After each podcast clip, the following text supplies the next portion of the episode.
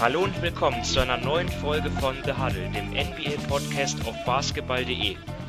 Die Conference Finals stehen an. Ähm, wie ihr vielleicht schon mitbekommen habt, ähm, ja, die Folge zu der Preview ist online. Und ähm, da warten wir natürlich gespannt auf den Beginn der Serien. Allerdings wollen wir jetzt uns einem anderen Thema widmen, und zwar zwei Teams, die in der zweiten Runde ausgeschieden sind. Ähm, wir, das sind einmal mehr Sven Scherer. Hallo Sven. Hallo Simon. Und Dominik Cisani. Hallo Dominik. Hallo. Mein Name ist Simon Wisser. Ja, und die beiden Teams, die wir jetzt besprechen wollen, beziehungsweise die Zukunft dieser Teams, sind die Boston Celtics und Philadelphia 76ers. Und ja, wir werden das ähnlich handhaben, wie wir das bereits nach der ersten Runde gemacht haben. Dort hatten wir uns ja auch äh, zwei Teams ins äh, ja, herausgepickt, nämlich die OKC Thunder und die Utah Jazz. Jetzt also Boston und Philly. Ähm, ja, ich meine, es gab vier Top-Teams im Osten, äh, zwei mussten ausscheiden, ging nicht anders. Ähm, es war teilweise extrem knapp auch ähm, in beiden Serien und ja, jetzt stellt sich halt die Frage, wie geht's da weiter? Denn im Sommer bei beiden Teams werden wichtige Spieler Free Agent und äh, da gehen wir jetzt gleich mal zu den Boston Celtics über, äh, wo natürlich die Rede ist von Kyrie Irving, der gegen die Milwaukee Bucks eine schwache Serie gespielt hat. Ich glaube, das kann man so sagen. Und ja, vor und während der Playoffs natürlich auch viel äh, abseits des Parketts passiert ist, äh, viel Unruhe auch befeuert zum Teil durch Kyrie Irving, weil er sich halt nicht wirklich bekannt hat zu den Celtics, immer gesagt hat, ja, ähm, wir, wir schauen am 1. Juli weiter. Und jetzt ist wirklich, ja, das ist natürlich, wir können jetzt in, in, der, in die Glaskugel schauen und spekulieren.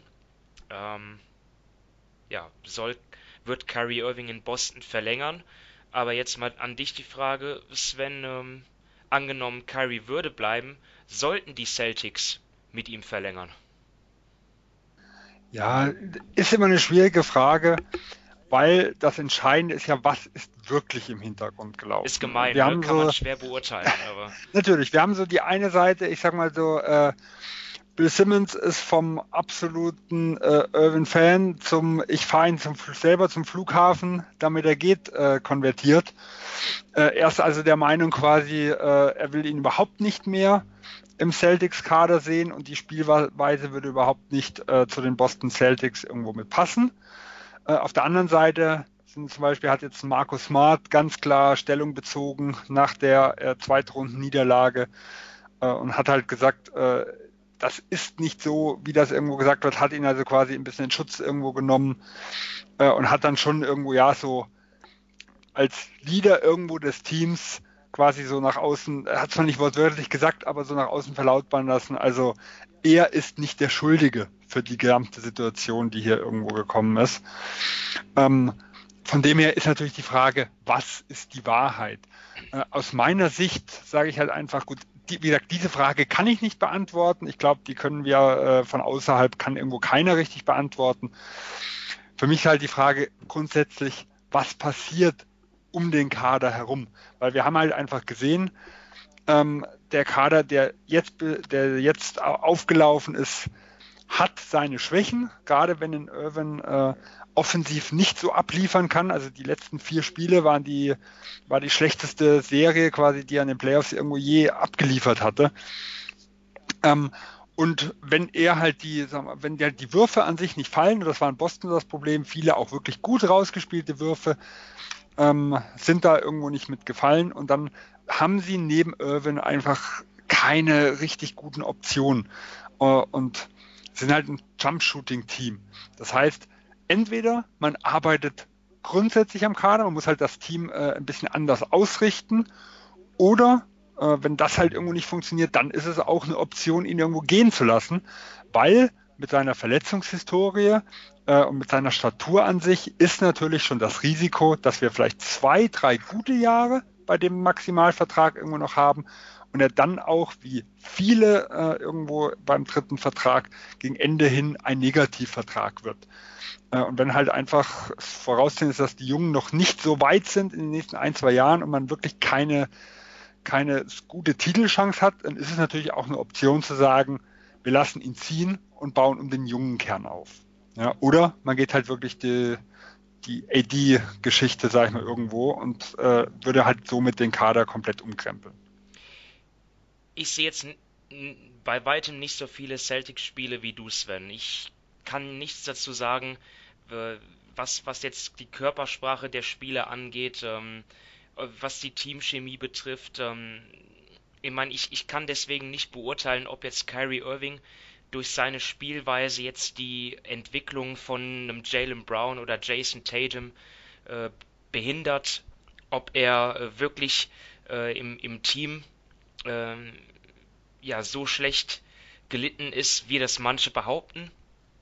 Ich sehe das halt auch halt dann auch unter dem Gesichtspunkt, dass wenn er dann geht, dass die Celtics natürlich einen herausragenden Spieler ohne Gegenwert dann verlieren. Und ähm, vielleicht, um das etwas weiter zu denken, ist dann, glaube ich, auch die Chance geringer, dass sich die Celtics dann um, um Anthony Davis bemühen. Auch die Frage natürlich, wer, wer soll dann Kyrie Irving als Point Guard ersetzen? Verlängert man dann äh, mit, mit, mit Terry Rozier, der ja auch ähm, ja so seine Statements zuletzt abgegeben hat, seine Un Unzufriedenheit kundgetan hat, wo er gesagt hat, ja, dass er am meisten ähm, eigentlich äh, geopfert hat, eben weil er äh, in, den, in, den, in den Playoffs 2018 ja als Starter das Team in die Conference Finals dann auch mitgeführt hat und jetzt einfach ja deutlich weniger Spielanteile gesehen hat. Also ich sehe das halt schon unter dem Gesichtspunkt auch, dass es natürlich schon sportlich ein großer Verlust wäre und man, und man sieht, hat es ja in der regulären Saison auch immer an diesen On- und Off-Court-Stats gesehen, dass ja Kyrie schon irgendwie wichtig war, war fürs Team. Also ich bin da, ähm, ich kann das jetzt, also, ja. Ich muss mal ganz klar sagen, wenn Irvin geht, dann ist das ein ganz großer Rückschritt, was die Titelambitionen irgendwo mit angeht. Ja. Äh, und wenn wir mal ein, zwei Jahre, ein, zwei Jahre irgendwo zurückkommen, gucken, dann hieß es ja immer im Endeffekt, okay, äh, das Team muss irgendwann Meister werden, was die alles an Assets haben, an Superspielern, die haben alles, um noch einen Superstar-Trade und sowas mitzumachen. Ähm, es ist halt wieder ein Zeichen davon, wie schwierig dieser letzte Schritt nachher doch ist.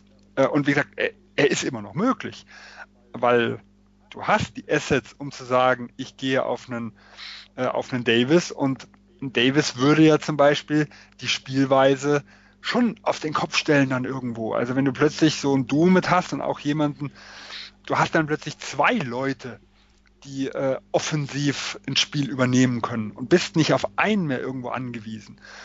Ähm, denn hier hast du halt ganz klar einen absoluten elitären Scorer plus halt äh, Talente, äh, gute Leute irgendwo, aber äh, halt, äh, eigentlich nicht so die, die, sag mal, egal ob 1A oder 1B Option, je nachdem, wo man Irvin jetzt irgendwo sieht, äh, du hast halt nicht diesen zweiten Superstar irgendwo auf seinem Level. Und Al Horford ist für mich ein, ein Riesenspieler, ein absoluter Topmann, äh, aber er ist halt keiner, der offensiv, wenn es hier wie beim Kyrie Irving halt einfach nicht funktioniert, der offensiv eine gesamte Serie irgendwo übernimmt. Das heißt, dieses Team kommt halt ansonsten über ihre Teamchemie. Und wenn halt ein Irvin sagt, ich gehe, äh, dann werden wir ein ganz anderes Team irgendwo sehen. Da müssen wir natürlich gucken, was macht ein Al Horford, der hat ja auch eine Spieleroption.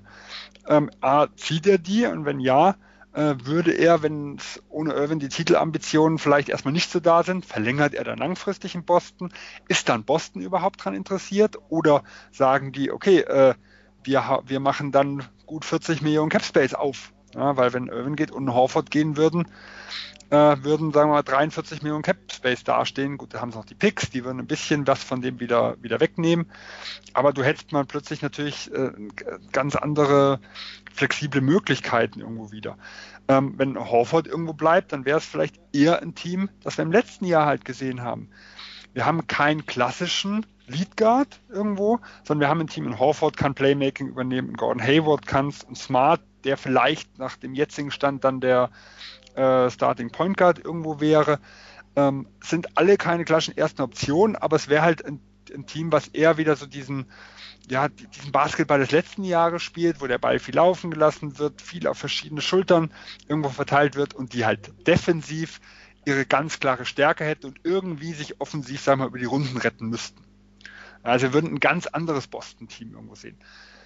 Äh, ich könnte damit leben, sage ich mal irgendwo. Es wäre ein super interessantes Team. Äh, aber gut, ich bin jetzt auch, mir muss vor allem das Team erstmal Spaß machen. Äh, das war dieses Jahr nicht immer so. Äh, und äh, natürlich wäre es mir trotzdem lieber, es gäbe die Variante, wo sie einen Titel spielen. Also deswegen meine bevorzugte Variante ist, man verlängert mit ihm und holt sich nochmal äh, eine, eine Verstärkung, wo man wirklich, sag mal, absoluter Contender in der Hinsicht wieder ist. Ähm, aber es muss halt irgendwo passen. Und das, wie gesagt, da sind wir halt, sind halt die großen Fragezeichen im Hintergrund, wo denn wirklich das Problem war und ob sich diese ganze Geschichte, sag ich mal, irgendwo äh, lösen würde, wenn man halt sagt, okay, wir nehmen halt äh, verschiedene Leute mit ähnlichen Fähigkeiten, müssen wir halt trennen. Also als Beispiel Irvin halt ein Tatum, dass er sagt, gut, er hat halt letztes Jahr als erste Option Dinge gezeigt, wo er dieses Jahr Probleme hatte. Äh, äh, und dass man halt sagt, okay, dann muss man halt, wenn man um den Titel irgendwo spielen soll, die beiden dann halt vielleicht irgendwo trennen und muss halt dann andere mehr Komplementärspieler oder Komplementärstars halt stattdessen irgendwo holen gesagt, ist eine schwierige Frage.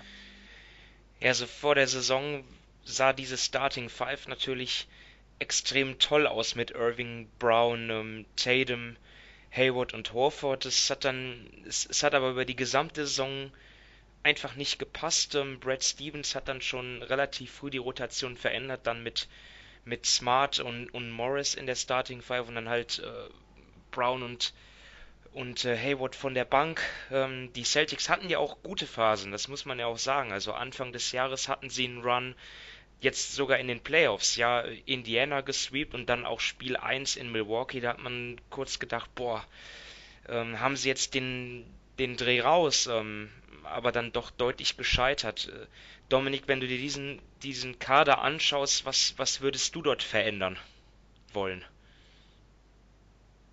Ja, ich glaube, ähm, es ist halt eben schwierig, in welche Richtung es gehen soll. Also, wenn man weiterhin um die Meisterschaft spielen will, dann musst du einfach mit Irving verlängern, wenn er auch will, plus eben versuchen, für einen Anthony Davis zu traden. Aber insgesamt hängt halt einfach enorm viel an der Entscheidung von Kyrie Irving, denn wenn er geht, dann sind die Celtics kein Contender mehr. So ehrlich muss man sein, denn dann bezweifle ich auch sehr, sehr stark, dass sie für Anthony Davis traden, denn auch er wäre dann 2020 Free Agent und das wäre ein enormes Risiko, denn man müsste für ihn schon einiges aufgeben, sowohl Picks als auch Spieler. Und wenn du dann im blödsten Fall 2020 dann auch ohne ihn dastehst, dann hast du wirklich aus deinem ganzen Asset-Schrank gar nichts gemacht.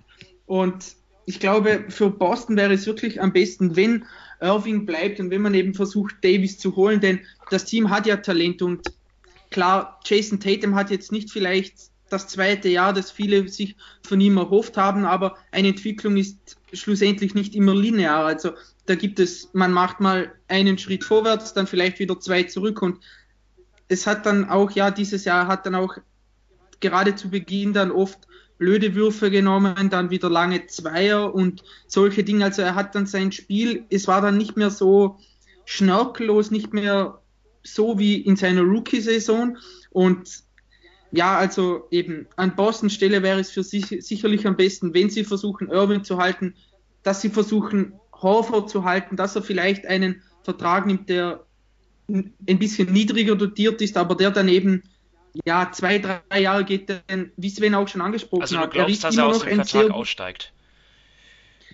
Ja, ich denke schon. Also eben, er wird, würde ja jetzt nächstes Jahr 30 Millionen kassieren und wenn Boston, sagen wir mal, wenn sie Irving halten und sie würden ihm anbieten, zum Beispiel einen Dreijahresvertrag, keine Ahnung, über 65, 70 Millionen, wobei vielleicht das dritte Jahr noch teilweise garantiert ist, dann wäre das ja für ihn auch von der finanziellen Sicherheit besser und wie eben Sven gesagt hat, ich finde, er ist immer noch ein sehr, sehr guter Spieler, er gibt eben dem Team verschiedene Facetten und wenn man ihn dann halten würde, dann wäre ja der Kader an sich ist ja gut und ich glaube aber schlussendlich, wenn Boston dann mit dem Kader angreift, dann liegt es nicht immer nur an den Spielern, eben ob sie den nächsten Schritt schaffen oder nicht, sondern dann muss ja auch irgendwie der Coaching-Stab meiner Meinung nach gerade offensiv vielleicht ein bisschen besser werden oder das Team so oder das, das Schema oder ja, ihre Taktik so ein bisschen besser auf die Spieler zuschneiden, die Rotationen besser finden, damit das besser klappt. Also eben das Talent und das Potenzial ist bei Boston unglaublich groß, aber wenn Irving sich im Sommer anders entscheidet, kann das auch ganz, ganz schnell wieder sein, dass sie ins zweite Glied zurückrücken und über die nächste Zeit kein Meisterkandidat mehr sind. Ja, also glaube, wir kommen jetzt schon langsam zum, zum Schluss bei den Celtics. Vielleicht noch für dich an, Sven, du bist ja da auch immer umtriebig. Hast du irgendwie ja, Spieler, die die Celtics verstärken könnten extern oder glaubst du, dass es jetzt einfach, also mal angenommen, Kyrie Irving geht, dass es dann wirklich äh, intern zu, zu lösen sein muss. Einfach, dass, dass ein Brown sich äh, nochmal verbessert, dass sich Tatum verbessert und dass Hayward vielleicht wieder ganz der Alte wird, der Hayward aus Utah-Tagen. Ja, ich glaube, es würde dann, dann eher intern äh, irgendwo mit ablaufen. Also es würde von, von außen eher, sag ich mal so, äh, vielleicht ein bisschen die Tiefe ein bisschen verstärkt werden, weil wir haben ja noch andere Free Agents. Also wir haben einen Marcus Morris, der gehen kann, wie gesagt, einen Rosier, wo man gucken muss, äh, ob er bleibt oder nicht. Ein Aaron Baines, der eine Player Option hat, wo ich davon ausgehe, dass er sie zieht und dann halt mal gucken, ob er mit den Early Bird Rechten verlängert oder ob er halt auch gehen würde. Äh, Daniel Theiss, das heißt, man hätte ja selbst, wenn Horford und Irvin gehen würden, bräuchte man ja, sag ich mal, den Cap Space irgendwo ein bisschen an Tiefe zu gewinnen. Ähm, wenn diese gehen, dann kann ich mir halt wirklich gut vorstellen, dass der, der Mann der Zukunft ein Jason Tatum irgendwo ist, äh, sowie auch ein, ein Jalen Brown. Wie gesagt, dass man auch auf den Smart irgendwo weitersetzt, dass man guckt, wie ein Gordon Hayward äh, im nächsten Jahr dann irgendwo, äh, irgendwo sich weiterentwickelt. Also ich denke, wenn er jetzt einen Sommer mit Training hat, wir werden einen anderen Gordon Hayward sehen. Ob wir den aus Utah-Zeit nochmal sehen, äh, das ist schwer zu sagen. Ähm, aber ich bin überzeugt, er hat noch einen, er hat noch einen ganz, ganz viel Puffer, sag ich mal, irgendwo nach oben. Äh, und wird dann vielleicht mal gucken, wo der Memphis Pink dann in je nachdem, ob er dieses Jahr kommt oder er hat eine 57-prozentige Wahrscheinlichkeit, ins nächste oder übernächstes Jahr zu rutschen äh, wenn sie da noch irgendwo bekommen und dann wird um diese Leute äh, aufgebaut. Wobei, man muss ja auch immer sagen, in Danny Ainge ist natürlich immer zuzutrauen, wenn dann auch ja, vielleicht im Laufe des nächsten Jahres oder übernächsten Jahres ähm, ein Spieler, der dann, um den man ein Team aufbauen kann, äh, auf den Markt kommt, der vielleicht auch ein bisschen länger Vertrag hat, dass er da auch immer äh, nochmal den Trade, äh, den Trade dann irgendwo forciert. Es ist dann wirklich schwer zu sagen, wie die Richtung ausgehen wird. Aber ich denke, dann würde erstmal der junge Kern, um den wird erstmal aufgebaut, man wird mal gucken, was hat man denn jetzt an denen, ähm, wie gut können die wirklich sein. Äh, und dann wird irgendwann wieder geguckt, ja, wann man dann wieder Richtung Contender schielen kann. Ja, und, und die ähm, Celtics, das darf man ja auch nicht vergessen, haben wir jetzt im, im Draft mit dem Pick der Kings, glaube ich, eine immerhin eine dreiprozentige Chance auf, auf Pick 2 bis 4 und dann halt auch noch den Memphis-Pick, wo ähm, die Chancen dann noch höher sind. Habe ich das richtig? Jetzt, der Memphis-Pick ist aber Top 8 geschützt. Okay, das heißt, mit, mit dem das Sacramento heißt, also hätte, hätte man eine kleine Chance, einen Top-Spieler zu draften. Genau, im Endeffekt beim, beim Memphis-Pick ist es so wie gesagt 57 Prozent äh, ist die Wahrscheinlichkeit, dass der Pick in Memphis bleibt.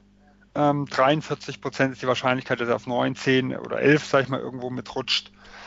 Ähm, das heißt, das ist eine relativ offene Geschichte, ob man jetzt, wie gesagt, die, höchste Wahrscheinlichkeit wäre der wirklich der neunte Pick. Da sind es, glaube ich, 34 von diesen 43 Prozent, irgendwas in der Richtung. Ähm, das heißt, also wenn man den Pick von Memphis bekommt, ist die höchste Wahrscheinlichkeit, dass es der neunte wird.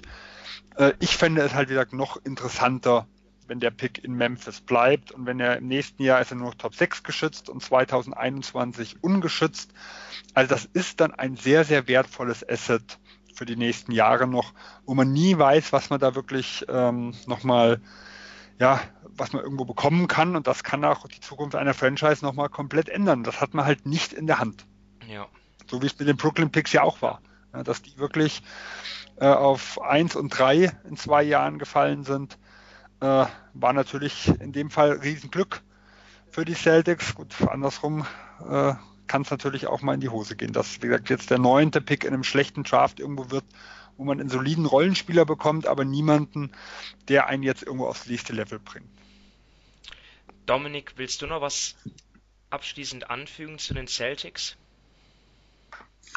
Nee, also ich glaube, Sven hat da als Experte schon ziemlich alles gesagt. Insgesamt wird es einfach ein unheimlich spannender Sommer in Boston, der theoretisch in viele verschiedene Richtungen gehen kann. Sehr, sehr gut könnte er enden, durchschnittlich, aber natürlich auch ziemlich schlecht. Das Einzige, was ich nicht machen würde, ist Terry Rozier viel Geld zu geben, nur dass das nur mal gesagt ist. Ja, dafür sind äh, die, der Markt für Rosier ist ja relativ klein geworden, so was man hört. Also Phoenix soll ja an einem Veteran interessiert sein und nicht mehr an Rosier. Das war galten ja so als die der Top-Kandidat äh, für den Point Guard. Ich bin momentan gespannt, wer ihm wirklich viel Geld irgendwo gibt. Und das ist ja erstmal eine gute Ausgangslage für Boston, weil man dann vielleicht, äh, entweder wenn es ein nicht so hohes Angebot ist, dann macht es vielleicht wieder Sinn, ja, je nachdem halt auch, was mit Irvin irgendwo passiert. Ähm, oder auf der anderen Seite, vielleicht bleibt er halt dann noch irgendwo mal kurzfristig auch nur. Äh, dann ist es aber leichter, ihn zumindest zu verlängern und man ist nicht so ganz in der Zwickmühle. Ja. Ja, Terry Rozier ist ein Jahr zu spät Restricted Free Agent aus der Sicht von Terry Rozier. Ähm, ja, fürs Team, wie gesagt, natürlich ist es so die bessere Variante. Auf jeden Fall. Ja, so dann warten wir ab. Ne? Ähm, ich denke, ich würde sagen, Kyrie Irving trifft zunächst mal natürlich selber die Entscheidung, äh, ob er in Boston bleiben will. Mögliche andere Ziele sind New York und Los Angeles. Und ja, sollte er wirklich gehen oder die Celtics sich sogar dazu entschließen, ihn mit gar nicht mit ihm verlängern zu wollen, dann ja, werden die Celtics versuchen, mit dem Team äh, erfolgreich zu sein, das in den Playoffs 2018 für Furore gesorgt hat, plus Gordon Hayward und vielleicht die eine oder andere kleinere Addition. Ähm, ja, vielleicht eins noch. Also das, also dass die Celtics nicht mit ihm verlängern wollen, das müsste dann, sag ich mal, in den letzten drei Monaten sich hochgeschaukelt haben. Denn was wir wissen, ist, dass die Clippers ein Angebot abgegeben haben sollen zur Deadline für Kyrie Irving. Und das hat Boston relativ schnell abgelehnt, ohne dass es zu großen Verhandlungen gekommen ist. Also war im Februar ähm, zumindest der Wunsch von Boston da, ihn zu halten wie, wie sagen wir, wie der Optimismus war, das ist mal eine andere Geschichte. Äh, aber wenn du quasi ja sagst, äh, ich lehne, wie gesagt, ein Angebot irgendwo ab, das soll so kurz nach dem Philadelphia Trade dann irgendwo gewesen sein, wo sie vielleicht, vielleicht war der Miami Pick da irgendwo im Spiel, genaueres, wie gesagt, wie das Angebot aussah, keine Ahnung, aber es soll keine langen Verhandlungen überhaupt gegeben haben, das soll relativ schnell abgeschmettert worden sein. So hieß es zumindest aus irgendwelchen Quellen. Also da muss sich ja wirklich in den letzten drei Monaten einiges getan haben. Und dieses, äh, Gerücht, dass er so ein Lockerroom-Cancer irgendwo ist, das hat sich ja nicht erst seit, seit Februar, sondern das, das äh, hat sich ja schon viel, viel früher irgendwo hochgeschaukelt.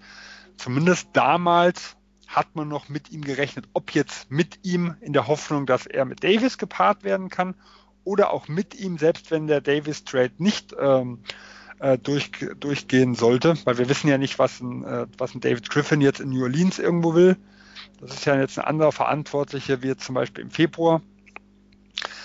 Ähm, das ist natürlich, da, da, spekulieren wir nur. Aber dass man wirklich gesagt hat, also wir können uns überhaupt keine Zukunft mit ihm vorstellen, das hätte sich wirklich in den letzten drei Monaten hochschaukeln müssen. Und das ist, daran glaube ich jetzt, sage ich mal, irgendwo nicht. Ich denke, aus Boston-Seite wird man mit ihm verlängern wollen, wenn das Gesamtpaket dann halt irgendwo passt. Dann denke ich definitiv. Ja, wenn, wie gesagt, du, du sagst, in den letzten drei Monaten hat sich einiges verändert. Es ist was passiert. Also die Celtics sind in der zweiten Runde ausgeschieden mit Kyrie Irving. Also ich denke mal, dass sie im Februar das Trade-Angebot abgelehnt haben, lag auch daran, dass sie ja für die laufende Saison auch noch Ambitionen hatten. Und es kann schon sein, dass sie jetzt vielleicht zu einem Umdenken gekommen sind. Aus irgendeinem Grund. Ich weiß es nicht. Ähm, ne? Also denk mal, da, da, da ist man ja. ja auch schon enttäuscht gewesen, sicherlich jetzt über die Leistungen, die Curry da abgeliefert hat. Weil ich glaube auch, es ist jetzt kein komplett unrealistisches Szenario gewesen, dass man Runde 2 gegen Milwaukee ausfällt. Ja, und ähm, da wird auch, wie gesagt, viel davon abhängen, was man im, im Gordon Hayward irgendwo nochmal zutraut. Weil wenn wir einen anderen Gordon Hayward irgendwo sehen, dann ist Boston ja auch schon nochmal eine Klasse irgendwo besser. Dann gibt es noch weitere Optionen. Äh, also ich würde jetzt selbst, wenn das Team keine Addition irgendwo bekommen wird, würde ich sagen, äh, in Brown geht ins Jahr 4, in Tatum geht ins Jahr 3. Also es sind noch junge Leute, die dort irgendwo sind, die einen Schritt irgendwo weiter sind. Die, sicher ein gewisses Fragezeichen ist, äh, wie fit ist und bleibt ein Al Horford, sag ich mal, irgendwo in der Hinsicht. Aber trotzdem hat das Team, sollte im nächsten Jahr selbst ohne Veränderung äh, besser sein wie in diesem. Wie viel besser? Ob es wirklich ohne Veränderung für eine Meisterschaft reicht, daran kann man definitiv zweifeln. Also da äh, hat die gerade, wie gesagt, die Spielweise und ähm, die, die Defizite, die sie irgendwo haben, wenn halt der Wurf nicht mitfällt, da sind berechtigte Zweifel da. Aber es ist jetzt nicht so, äh, dass ich jetzt der Meinung bin, dass diese Playoffs jetzt gezeigt haben, okay, die Perspektive, die das Team im Februar hatte, ist eine komplett andere. Also da, da bin ich kein Fan von zu sagen, von einer Serie mache ich die ganze, äh, tue, ich, tue ich meine gesamte Perspektive da irgendwo verschieben. Das glaube ich nicht dafür denken die eigentlich viel zu weit im Voraus, um sich da, wie gesagt, von fünf Spielen so, oder von vier Spielen, das Spiel eins, das war ja wirklich absolute, äh, absolute erste Sahne, um sich da von vier Spielen dermaßen beeinflussen zu lassen. Ja, das, das ist gut möglich. Ich, ich stelle ja nur Überlegungen an. Also es wird natürlich, wir wissen es alle nicht und es wird spannend sein, dann zu beobachten, was da am 1. Juli oder ein paar Tage später sich tut. Ähm, Vogue oder Shams werden es uns berichten wieder.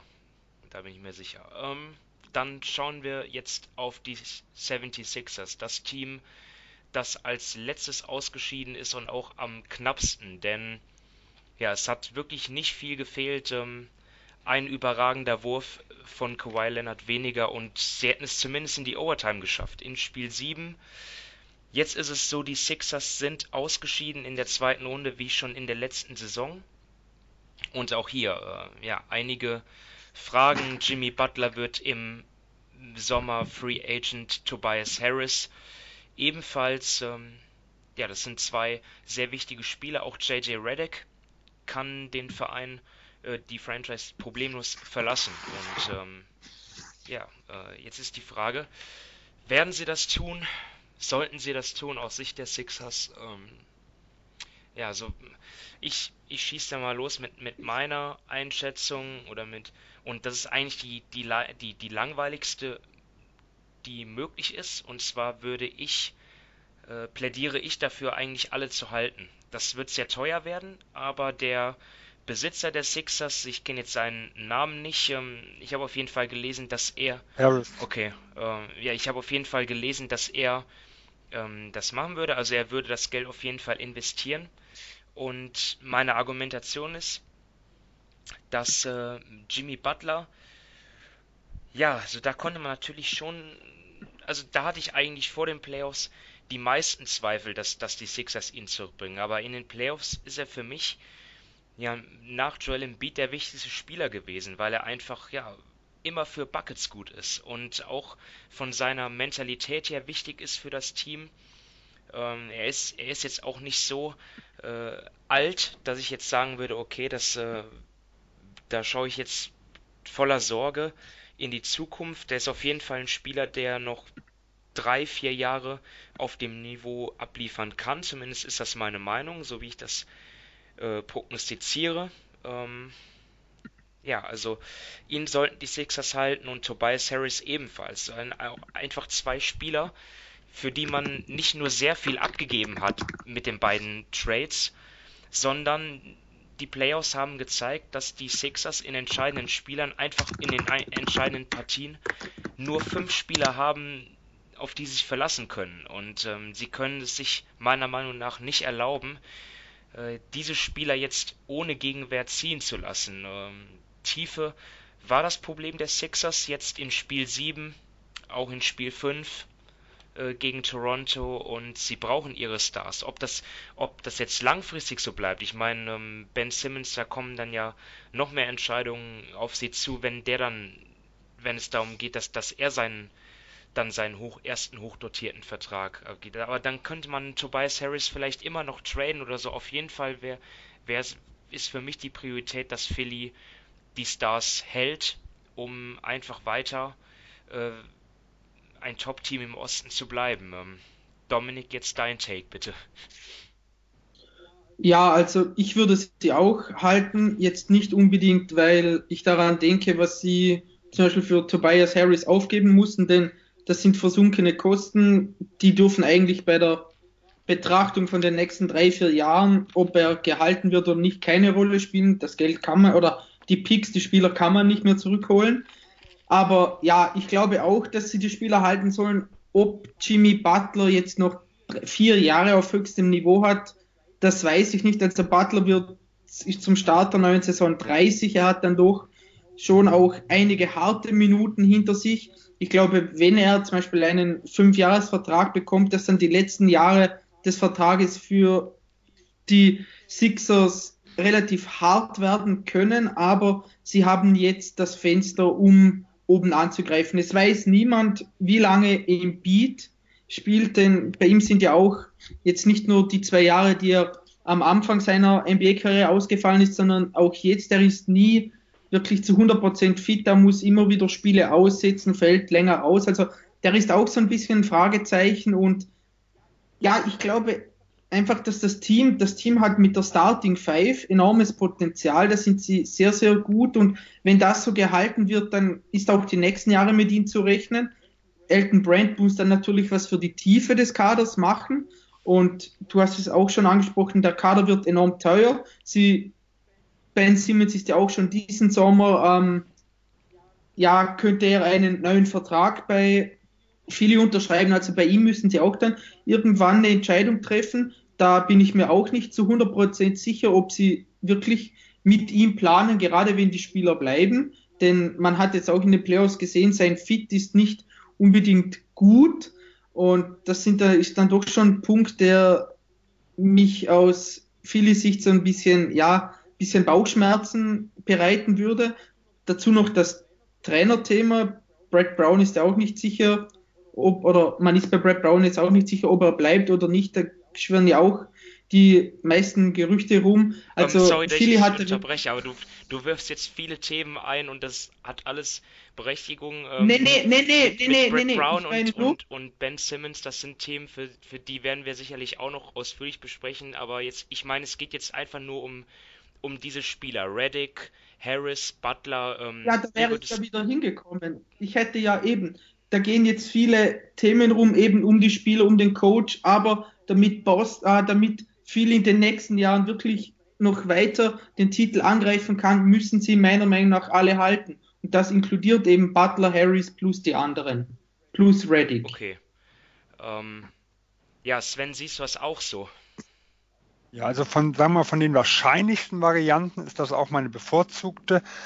Ähm, man muss natürlich sagen, theoretisch kann Philadelphia 68 Millionen Cap aufmachen. Also wenn Sie sagen, äh, wir verzichten auf Butler, wir verzichten auf Harris, wir verzichten auf Reddick, ähm, wir waven Jonathan Simmons, der hat nur noch eine Million garantiert, äh, dann sind Sie bei insgesamt vier Spielern unter Vertrag plus 68 Millionen Cap Space. So, wenn Sie Butler oder Harris halten, haben sie immer noch die Möglichkeit, also wenn sie Harris halten durch den niedrigen Cap Hold, knapp 40 Millionen zu öffnen, mit Butler ungefähr 31 und da wäre es auch realistisch, auf einen Maximalvertrag von einem Spieler zu kommen, also von so einem 30%-Spieler, das sind die klassischen Leonards, ähm, Clay Thompson, Kemba Walker und Kyrie Irvin, also dieses Kaliber. Das heißt, man sollte natürlich schon im Vorfeld es wird ja im Hintergrund gemacht, das wissen ja alle, irgendwo abklopfen, hat man die Möglichkeit auf einen absoluten Top-Free Agent. Also wenn ein Kevin Durant sagen würde oder ein Kawhi Leonard oder ein Clay Thompson, äh, Philadelphia fänden wir interessant, dann wäre ich natürlich für eine andere Strategie. Äh, ich glaube persönlich nicht dran. Also ich glaube ehrlich gesagt, dass es äh, dass diese absoluten Top Free Agents nicht nach Philadelphia gehen. Äh, und dann sage ich ganz klar, äh, nehmt, nehmt die Leute, die ihr irgendwo habt, weil selbst wenn wir eine nicht verlängern. Also selbst wenn man, der Harris, der hat ja jetzt ähm, einiges an Kritik einstecken müssen durch die etwas schwächeren Playoffs.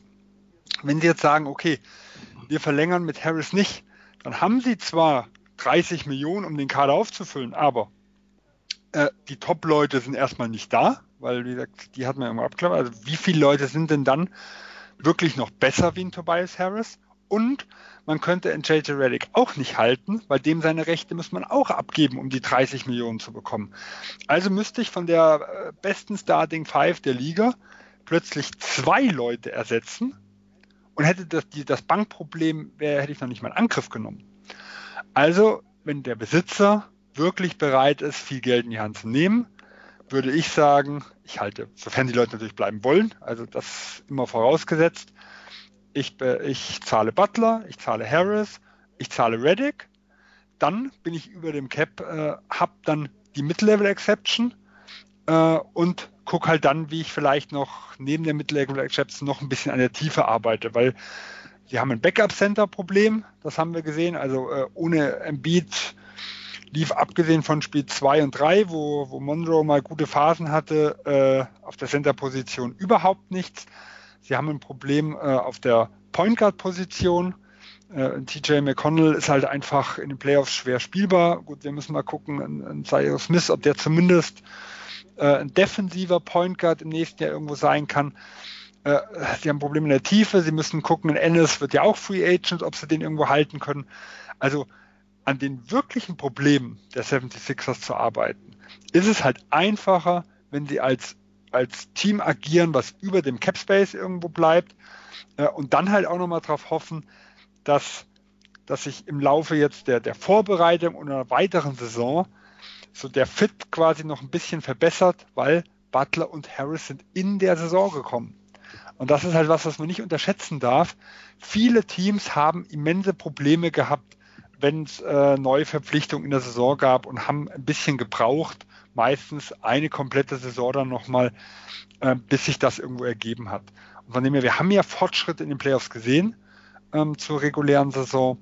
Dann würde ich, wie gesagt, versuchen, den Kern zu halten. Und gerade wenn, wenn so die Gerüchte stimmen, dass ein Tobias Harris mehrere Maximalangebote haben könnte, also Utah wird da, wird da irgendwo gebracht, mal Dallas wurde mal ins Spiel gebracht ähm, dann könnte es ja wirklich auch Abnehmer geben, wenn es irgendwo nicht passt, dass man irgendwann sagt, okay, hier sind viele Köche verderben den Preis. Harris ist eigentlich zu gut für die vierte, fünfte Option. Vielleicht können wir seinen äh, hohen Vertrag später gegen zwei, drei äh, Rollenspieler irgendwo austauschen und dann sagen, gut, unser, Upgrade, äh, unser Downgrade auf der 4 ist nicht so hoch, aber dafür haben wir nochmal zwei Bankspieler irgendwo. Das sind Möglichkeiten, die es irgendwo nochmal gibt, die ich halt andersrum nicht hätte, wenn ich einen Harris ziehen lasse. Ja, also da war jetzt auch ein wichtiger Punkt dabei, eben, dass die, die, die Butler und Harris zu halten, eben weil es ja auf dem Free Agent Markt ja kaum Alternativen gibt, die das Team besser machen. Wir haben ja schon über die Mavs Zukunft gesprochen, wo wir festgestellt haben, dass die Free Agent Klasse in diesem Jahr und auch im nächsten Jahr nicht so stark ist, außer von diesen Topstars natürlich, wie Kevin Durant und Kawhi Leonard, ähm, wo wir jetzt eher nicht davon ausgehen, dass sie äh, nach Philadelphia gehen. Ähm, dann Kommen wir mal zu Ben Simmons. Ähm, Dominik, du, du hast ja eben das schon angeschnitten. Für mich eine wichtige Personalie auch, weil ähm, der Fit mit Embiid und, und natürlich auch mit Butler und Harris, der, der ist ja auf dem Papier, haben wir schon immer gesagt, das problematisch. Und wir haben es jetzt in den Playoffs gesehen, extrem schwankende Leistungen von Simmons. Wir haben allein in der Toronto-Serie natürlich zwei äh, starke Spiele gehabt, wo er extrem aggressiv war ähm, in Transition ähm, oder auch per Cuts. Äh, ich ich denke da vor allem natürlich an Spiel 3, was ja eigentlich so das Musterspiel war, ähm, wie Philadelphia funktionieren kann, dieser Blowout. Ähm, dann auch in Spiel 6, dass sie deutlich gewonnen haben. Auch dort war Simmons stark, aber in anderen Spielen wiederum, wo er dann ähm, ja super passiv war und ähm, nur, nur dann halt in, in Korbnähe zum Teil rumstand, äh, zum Teil sogar im, im, im Weg stand, wenn es darum ging, äh, dass Embiid äh, mal abgerollt ist oder, oder ähm, ja, Butler zum Korb gezogen ist. Also er hat das Spacing halt oft kaputt gemacht und ähm, viele haben oder, oder einige haben jetzt schon spekuliert, sollte man ihn traden. Ist natürlich, er, hat, er, er verdient nur 8 Millionen jetzt in der nächsten Saison. Er ist also unheimlich schwer zu traden und dafür einen ja, akzeptablen Gegenwert zurückzubekommen. Und ähm, ja, Dominik, wie siehst du die Thematik Ben Simmons? Trade, zumindest nachdenken, ja oder nein, oder noch hoffen, dass da was kommt? Ich meine, der Sprungwurf, da muss man sich auch fragen, kommt da noch was? Er spielt jetzt seit 15 Jahren Basketball. Ja, wie realistisch ist das, dass er zumindest einen Mitteldistanzwurf sich aneignet? Wie siehst du die Thematik?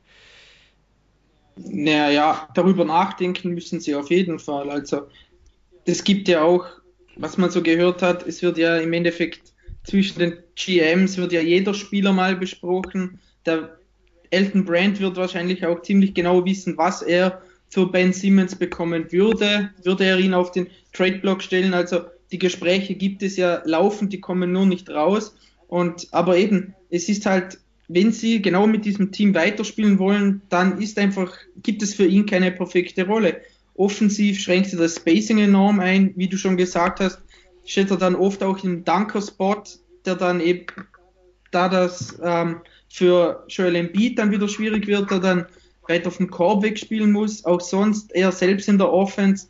Er hat dann, ja, er hat kein Floater, Runner nicht, sein Postgame ist relativ unausgereift, also offensiv ist er wirklich, wenn er selbst abschließen will, dann kann er das nur direkt am Ring. Und das geht in der Regular Season gut, aber man hat jetzt einfach gesehen, gerade gegen Toronto, dass er da enorm an sein Limit kommt. Und wenn er dann nicht einen guten Tag hat mit seinen Cuts, wenn er nicht viel Transition laufen kann, dann ist er einfach offensiv kein Faktor. Und gerade eben in diesen wichtigen Phasen hat dann Jimmy Butler oft das Ballhandling übernommen, ist dann die Pick and Rolls gelaufen. Dadurch ist dann auch TJ McConnell zum Beispiel mehr oder weniger komplett aus der Rotation gefallen. Also es ist nicht so, dass Philly ihn unbedingt benötigt, damit er immer wieder den Ball bringt und dass das Spiel aufbaut. Also das kann Jimmy Butler auch und deshalb glaube ich wirklich, es ist eine Überlegung wert,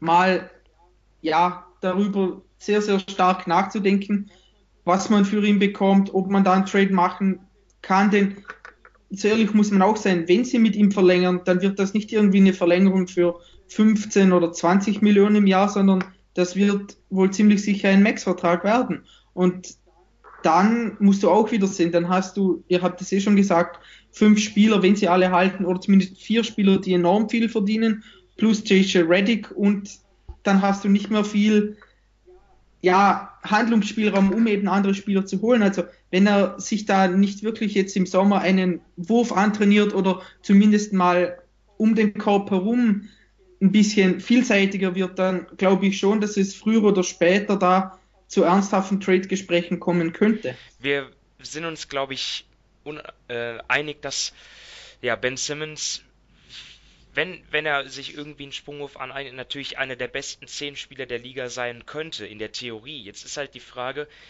die Sixers sind jetzt im Win-Now-Modus.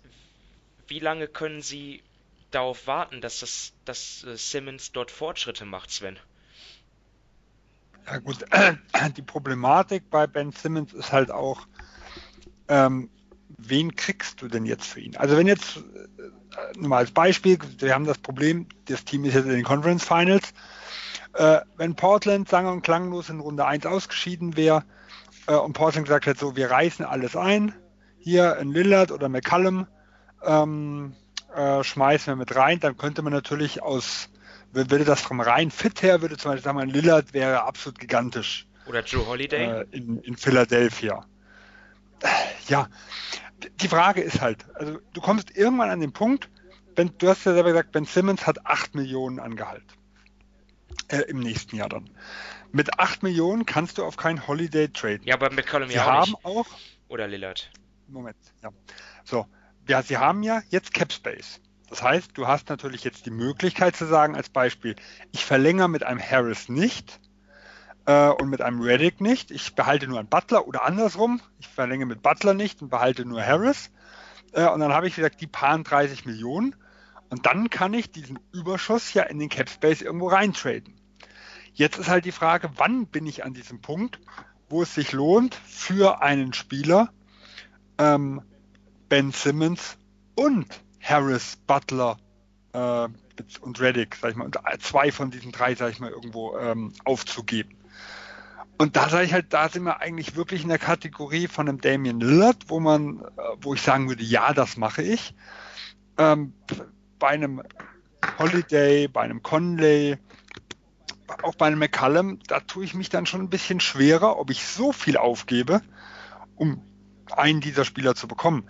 Also da wäre, und äh, ich habe aber kein anderes. Also ich habe nicht äh, irgendeinen auslaufenden Vertrag oder solche Geschichten, die ich jetzt einfach nutzen kann. Sein Trade in diesen Gehaltsklassen ist extrem schwierig und extrem reglementiert. Ähm, hier könnte ich mir vorstellen, ist halt auch die sinnvollste Variante, diese Entscheidung entweder auf die äh, Mitte der Saison oder auf, auf den nächsten Sommer dann irgendwo zu verschieben. Weil wenn ich jetzt mit den Leuten, wie wir es halt einfach alle drei als, äh, als, als beste Lösung irgendwo gesehen haben, wenn ich mit denen verlängere, dann habe ich zum Beispiel im Februar ganz anderen Spielraum, weil dann kann ich ja plötzlich sagen, dann kann ich Ben Simmons mit einem Reddick, mit einem Harris, also kann ich irgendwie kombinieren und dann kriege ich das Gehalt auch irgendwo zusammen.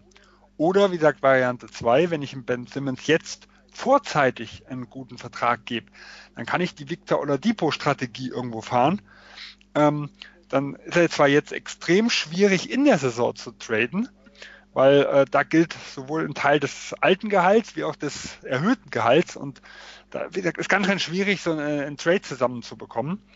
Äh, aber im nächsten Sommer, wenn dann die 7, 28 Millionen dann irgendwo in den Büchern mitstehen, dann hast du dann plötzlich äh, einen Spieler, wenn er Interesse irgendwo bei der Liga hat, den du auch wirklich gegen andere Stars dann irgendwo traden kannst. Weil ab dem 1.7 äh, ist sein Gehalt dann mit dem neuen Gehalt tradebar. Und das hat äh, OKC damals mit Oladipo ja gemacht. Äh, dieser Trade wurde vereinbart, schon, ich glaube, um die Draftnacht oder sowas in der Richtung, musste aber bis Juli warten, weil erst dann Oladipo mit seinen 20 Millionen zu Buche stand. Dann hat er nicht mehr das Rookie-Gehalt gehabt. Und dann ist natürlich ein Ben Simmons auch ganz anders tradebar. Momentan wäre sein Vertrag eigentlich nur tradebar gegen, äh, also leicht tradebar gegen vielleicht andere Rookie-Verträge. Also wenn man jetzt sagen würde, weil ich nicht, nicht weiß, welche Seite das jetzt, äh, da könnten beide Seiten vielleicht das nicht machen. Ich nehme mal die Nuggets mit dem Murray, der ja auch 2016 im Draft gekommen ist, der auch einen Rookie-Vertrag hat, der würde vom reinen Fit her besser passen, weil er wäre halt eher der, äh, irgendwo der Shooter, der das Spacing irgendwo bringt ähm, ist die andere Frage, äh, A, ist das, ist das Talentunterschied, ist das äh, gering genug, dass man ein, ein, ein, Talent wie Ben Simmons abgibt dafür und ist es für Denver denn interessant, wo sie ja eigentlich einen Jokic haben, der mehr irgendwo den Ball hat. Ja, aber, aber andere, viele von, den, von diesen Rookie-Verträgen sehe ich halt nicht, die ich irgendwo als realistische Variante sehe. Und deswegen glaube ich, dass das Thema Ben Simmons jetzt in diesem Sommer schwer zu lösen ist, sondern wirklich, wenn er nicht verlängert, also nicht vorzeitig, dann kann man es im Februar angehen und verlängert er vorzeitig, dann hat man noch mal ein Jahr zum Ausprobieren und dann ist das Problem eigentlich erst im, im nächsten Sommer zu lösen, falls es dann noch ein Problem sein sollte. Ich habe jetzt mal eine theoretische Frage, weil ich da jetzt nicht so genau die Regularien kenne. Ähm, angenommen, die Sixers entschließen sich jetzt schnell, ähm, ja, Simmons abgeben zu wollen. Was am 1. Juli hat ja Philly, so wie ich das sehe, jede Menge Cap Space. Wäre es theoretisch möglich, am 1. Juli Ben Simmons oder während des Moratoriums, wo ja die Verträge nicht unterschrieben werden kann, Ben Simmons gegen einen deutlich teureren Point Guard zu traden und danach die Verträge mit Butler, Nein. Harris und Co. zu verlängern? Nein, weil die haben Cap Holds. Und diese Cap Holds, also Jimmy Butler als Beispiel, steht mit 150 Prozent seines diesjährigen Gehaltes, das sind dann rund 30,6 Millionen, in den okay. Büchern. So, das heißt, ähm, du hast nur Cap Hold, äh, äh, nur Cap Space, wenn du diesen, diese Bird-Rechte von Jimmy Butler aufgibst. Dann fallen diese 30,6 Millionen raus. Dann kannst du ihn aber nicht danach wieder mit Bird-Rechten verlängern, sondern dann brauchst du wieder Cap Space. Und um diese, sagen wir, theoretischen 68 Millionen, die es maximal gäbe, um die zu schaffen, musst du Butler, Reddick, Harris, Marianovic, Scott, TJ McConnell musst du alle rausnehmen. Um vielleicht 30 Millionen zu schaffen, das wäre dann so, also du brauchst so, ähm, na, was kosten, müsste ungefähr 20 Millionen, müsste 20 oder 22, sowas müsste Holiday mehr kosten wie ein Simmons. Also du musst 20 schaffen, äh, da musst du dich entscheiden, also musst du, wie gesagt, auf jeden Fall ähm, die Marianovic und Scott, sag ich mal, irgendwo. Und du musst dann zum Beispiel in Reddick äh, und Harris oder ein Jimmy Butler und in Reddick. Also irgendwo diese Kombination musst du die Bird-Rechte vorher abgeben, damit du diesen Cap-Space dann auch wirklich frei hast. Und nur dann wäre dieser Spieler dann irgendwo mitzuho mitzuholen. Äh, andersrum, wie gesagt, funktioniert das nicht. Also das Maximale, was Philadelphia, wenn die das vom Gehalt her noch ausreizen wollten, wäre ähm, vor dem ersten, also äh, oder beziehungsweise in Jonathan Simmons seinen Vertrag, das ist den einzigen, wenn sie, wenn sie wirklich sagen, wir tun alle anderen verlängern. Also wir brauchen, wir wollen keinen Cap Space. Wenn sie Jonathan Simmons dann nicht waven und nicht quasi ihn von 6 auf eine Million runternehmen. Das wäre der einzige Vertrag, der noch gut mit Ben Simmons irgendwo kombinierbar wäre. Dann hättest du die 8 von Ben Simmons plus die 6 von Jonathan Simmons, wäre es also bei 14 Millionen und damit könntest du 125 Prozent davon aufnehmen. Von diesen 14. Ja, und sonst haben sie nur Kleinverträge. Sie können theoretisch noch sagen, Smith, dann wären sie bei 17 könntest du 125 Prozent von 17 Millionen aufnehmen. Aber da kommst du halt nicht in diese Region 27, 28 Millionen, äh, die du halt wirklich für die äh, McConnell, Holiday, äh, Conley, sag ich mal, irgendwo mit brauchst. Das ist halt extrem schwierig, da was zu machen, ohne deinen Kern komplett aufzubrechen. Oh Gott, zu viel Mathematik. Aber auf jeden Fall interessant. Ähm, ja, also ich denke mal, dann können wir feststellen, Ben Simmons wird schwer zu traden sein, bevor er seinen neuen Vertrag unterschreibt. Zumindest also jetzt für, für einen anderen ähm, sehr guten Spieler. Ähm, genau, wenn das Team an sich zusammengehalten wird, dann wird er natürlich, schwierig natürlich, zu traden. Immer unter dieser Prämisse, ja. ja. Natürlich, du kannst, wenn du jetzt hingehst und sagst, uns reicht ein Rollenspieler für ihn. Also äh, Miami, wie sieht's aus? Ihr sucht ja einen Star. Wie wär's mit Josh Richardson? und vielleicht irgendeinen zukünftigen Pick oder irgendwas noch. So, das würde vom Gehalt passen. Richardson verdient irgendwas 10,x Millionen. Äh, das kriegt man ganz gut, ganz gut irgendwo geregelt. So, ist aber jetzt äh, Josh Richardson, der zwar vom Fit her wieder gut passt, du kannst sagen, Jimmy Butler übernimmt das Ballhandling, äh, hat ja auch jetzt mehr Pick and Roll mit, mit Embiid irgendwo gespielt, das ist uns eh lieber. Ähm, und, und, und Josh Richardson ist auch ein guter Verteidiger, der auch den Dreier irgendwo werfen kann ist uns das vielleicht plus noch ein zukünftiger Pick vom Fit her wert, einen Ben Simmons abzugeben. So ein Trade kriegst du problemlos hin. Also, weil ich denke, da sagt Miami, juhu. Ne? Aber das, das, das, es fällt mir halt unglaublich schwer, einen Ben Simmons aufzugeben für so ein Downgrade, um den Fit hinzubekommen. Also, äh, das sind halt so, so Optionen, die irgendwo möglich sind. Aber ich sehe halt nicht sehr, sehr viele Szenarien, wo ich sage, okay, da bekomme ich zumindest ein ähnliches Talentlevel zurück, was einfach besser passt. Ja. Okay, ja, bevor wir jetzt äh, etwas ausführlicher dann zu Coach Brown kommen, ähm, Dominik, nur kurz die Frage an dich. Also die Sixers haben ja auch, was die Tiefe angeht, ein Problem. Ja, sie brauchen eigentlich ähm, einen, einen besseren Backup auf der auf, auf der Center-Position und auch mehr Shooting. Sven hat gesagt, äh, wenn man die äh, Stars verlängert, ist immer noch die Mid-Level-Exception da. Ähm, hast du, hast du irgendwie mal geschaut, äh, irgendein Spieler, der vielleicht, oder zwei Spieler, die, die für kleines Geld interessant wären für Philly auf dem Free Agency-Markt? Oder hast du dich damit noch nicht so beschäftigt? Ja, ja, es kommt halt darauf an, was für sie wichtiger ist. Gerade für die Mid-Level-Exception, was sie da als wichtiger einschätzen, ob es jetzt der Backup Point Guard ist oder eben dann auf der großen Position.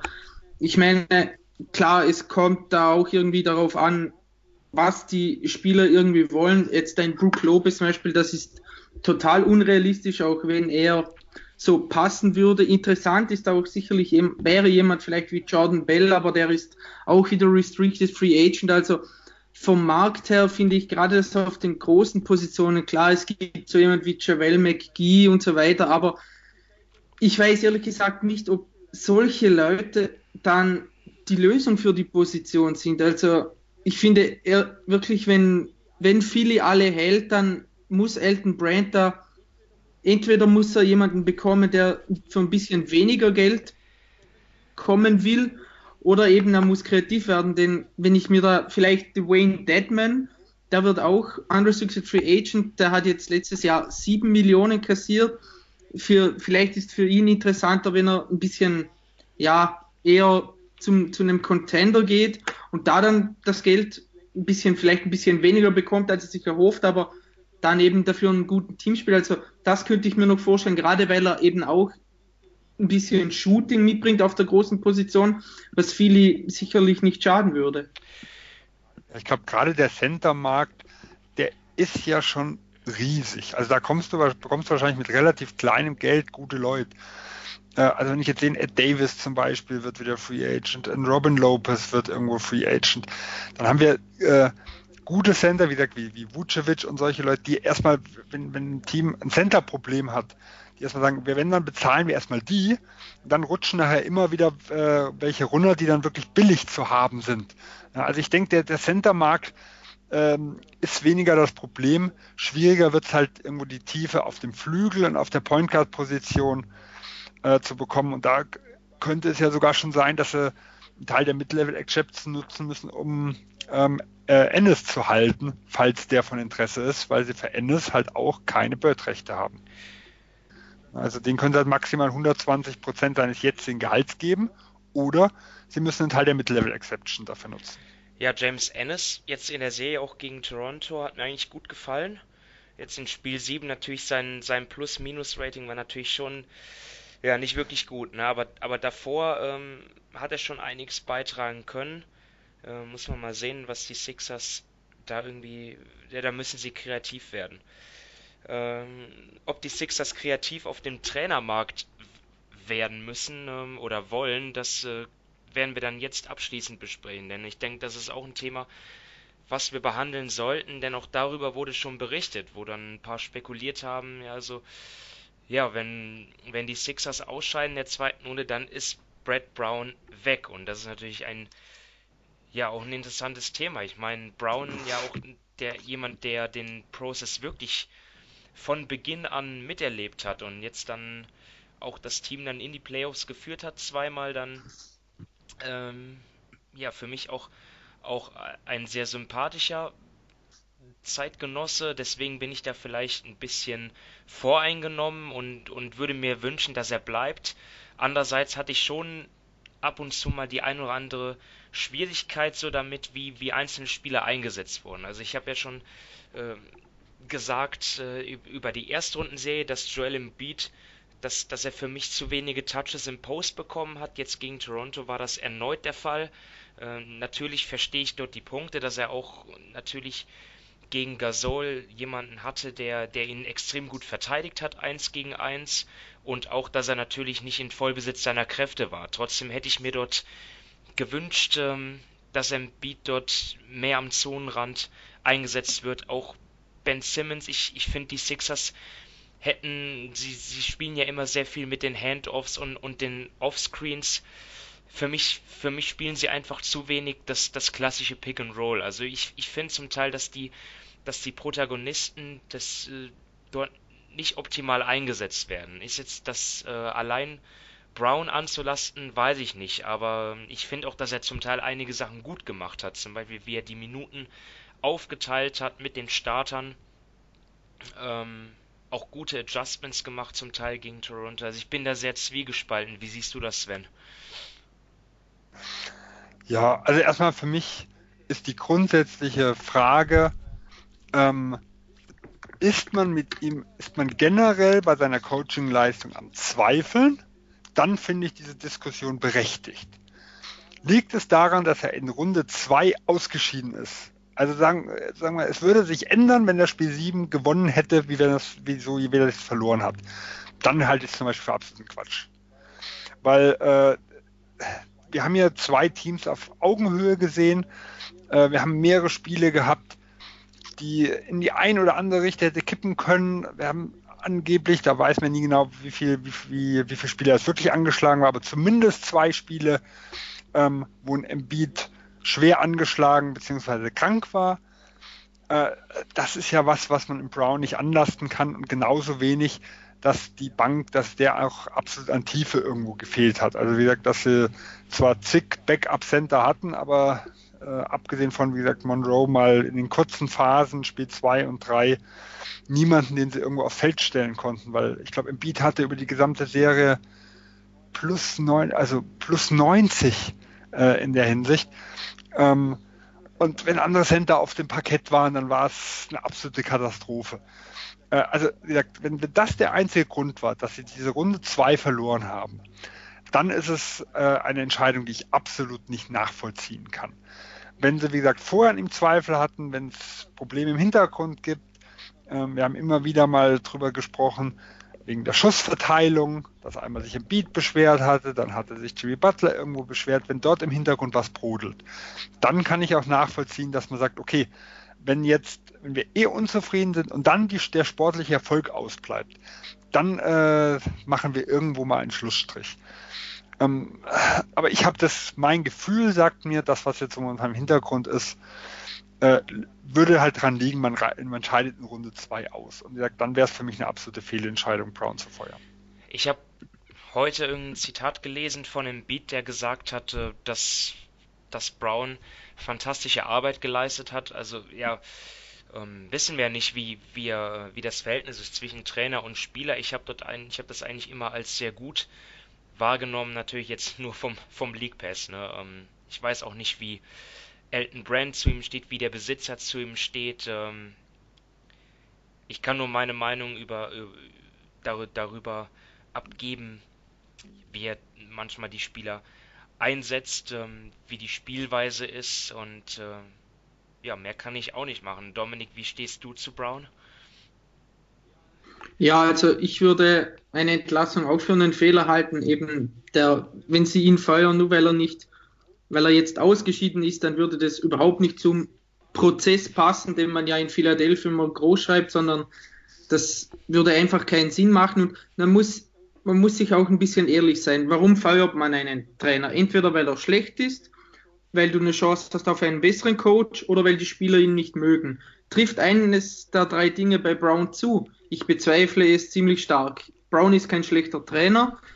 Gibt es derzeit einen, einen, einen Coach, von dem man zu 100% weiß und bei dem man zumindest sehr sicher ist, dass er viele besser machen würde, das glaube ich auch nicht, denn die ganz guten Trainer sind nicht auf dem Markt und anscheinend lieben ihn die Spieler, wenn man sich so die Interviews anhört. Also würde ich da überhaupt nicht verstehen, wenn sie ihn feuern. Klar, er hat seine Schwächen oder seine Probleme, wie jeder andere Trainer auch. Auch ein Greg Popovich hat seine Schwachstellen.